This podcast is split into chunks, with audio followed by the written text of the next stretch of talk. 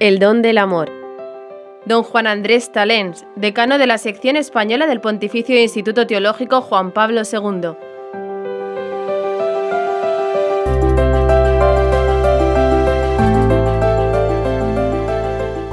Una escuela de santidad.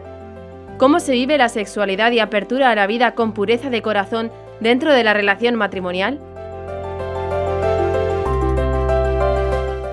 Realidad, desde el Concilio Vaticano II y toda la teología de Pablo II ve cómo es el mismo amor el que se orienta a la transmisión de la vida.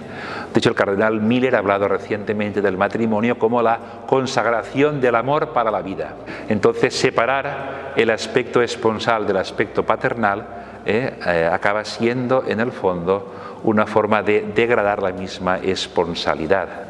Tenemos pues que vivir con, plenitud, eh, con belleza, lo que es la vocación de los esposos a transmitir la vida. El tema de la es un tema muy, eh, muchas veces controvertido, pero la experiencia de los esposos que viven santamente, que viven el matrimonio, yo pienso que es la fuente fundamental de sabiduría.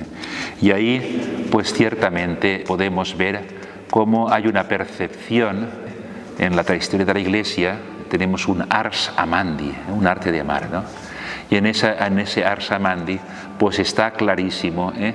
que la entrega conyugal tiene una densidad sacramental. El Papa habla del matrimonio como sacramento originario. Cuando instituyó Dios el sacramento del matrimonio, ¿no? ya San Buenaventura decía que era el sacramento del paraíso, ya en la creación. Pero está claro que en este designio originario de Dios, esa transmisión de la vida, se hace a través de unos gestos que son exclusivos ¿eh? del ser humano, del hombre y la mujer, que tienen una dimensión de lenguaje interpersonal que no puede someterse, no debe someterse a una lógica utilitaria. ¿no? Se podría hablar mucho de esto, ¿no?